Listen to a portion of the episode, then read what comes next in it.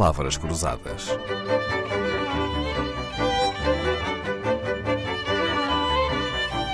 Porque quase tudo é uma questão de semântica.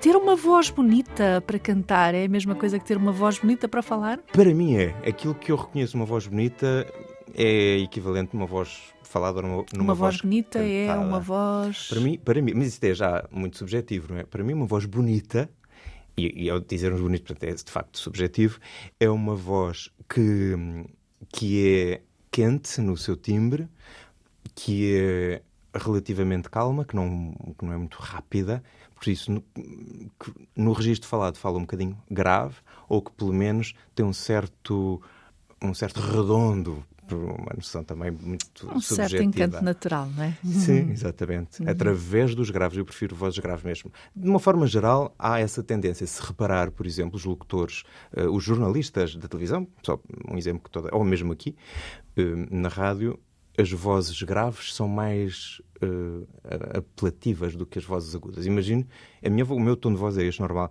mas imagino que eu tinha esta voz assim. Eh, se calhar a entrevista ia ser um bocadinho diferente, não é? Sim, sim. Porventura até nos podia. As vozes agudas muitas vezes nos ferem o ouvido, Incomoda não é? Um bocadinho.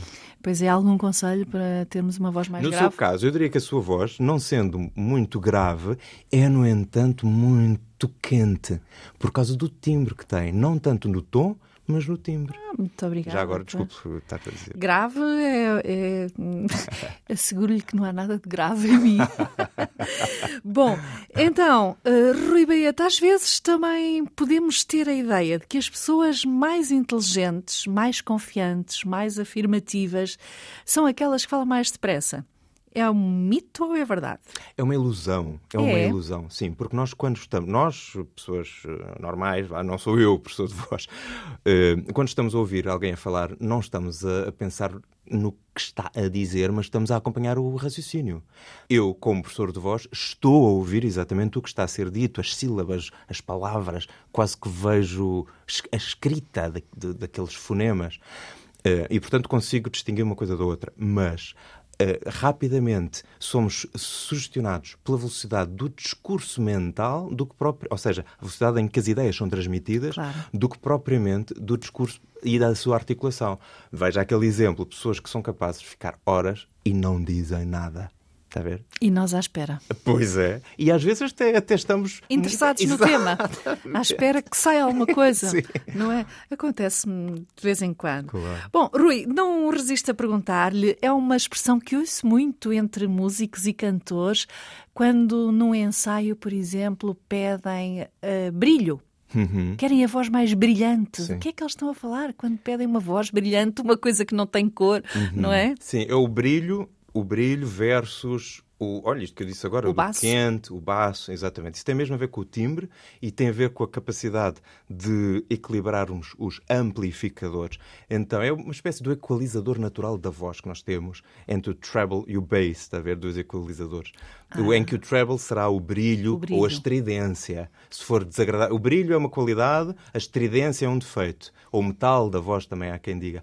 Que era, por exemplo, eu agora estou a falar assim. Se eu falar um bocadinho mais desta maneira, talvez ficou Está a voz mais metalizado. Está mais voz, metalizado. É? E há quem peça isso por uma outra razão, por exemplo, para projetar a voz, não é? Esta ressonância mais aguda, mais brilhante, permite uma projeção maior num contexto acústico. Claro que num contexto como este que temos aqui, microfones e técnicos de som e tudo isso, as máquinas corrigem. Fazem, dão uma ajuda. uma é? parte significativa. Assim estamos aprendendo com Rui Baeta, barítono, cantor de ópera, de recitais e de teatro. Nasceu em Faro em 1975, licenciou-se em canto pela Escola Superior de Música de Lisboa, deixando para trás o curso de História de Arte da Universidade Nova. Fez parte do coro da Gulbenkian durante 22 anos. Um bom filho que a casa torna, já que em 99 ganhou o primeiro prémio Jovens Músicos da RDP. Palavras Cruzadas, um programa de Dalila Carvalho.